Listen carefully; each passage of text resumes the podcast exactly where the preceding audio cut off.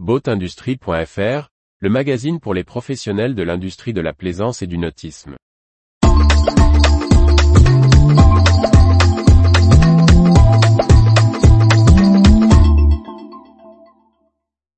Vie du nautisme, Fountain Pajot, Quash, Katana, BRP, Yamaha, Vetus, Molabo.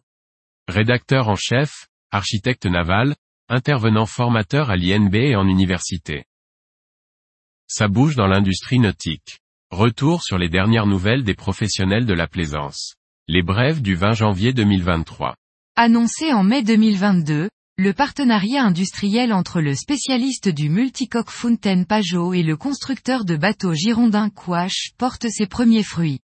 Le chantier d'Arcachon a livré en janvier 2023 ses premiers catamarans à moteur pour la marque rochelaise. Il s'agit d'un MY5 et d'un MY6. Les trois modèles de PowerKai y sont désormais construits. Le groupe Katana a de nouveau publié de forts chiffres de croissance.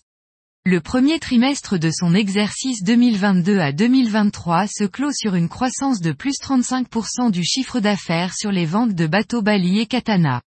Il maintient des perspectives à deux chiffres pour 2023 et se félicite de l'orientation pour 2024.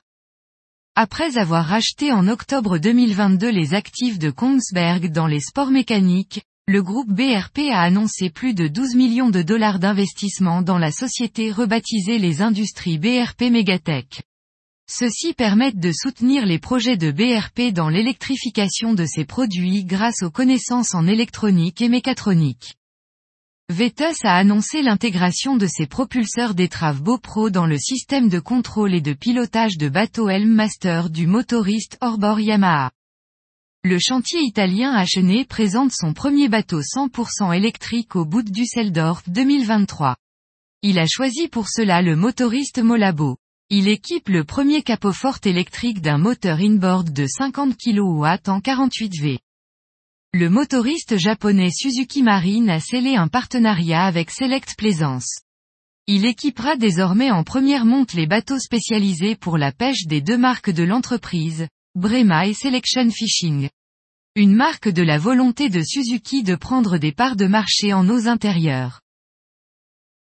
Retrouvez toute l'actualité pour les professionnels de l'industrie de la plaisance sur le site boatindustrie.fr et n'oubliez pas de laisser 5 étoiles sur votre plateforme de podcast.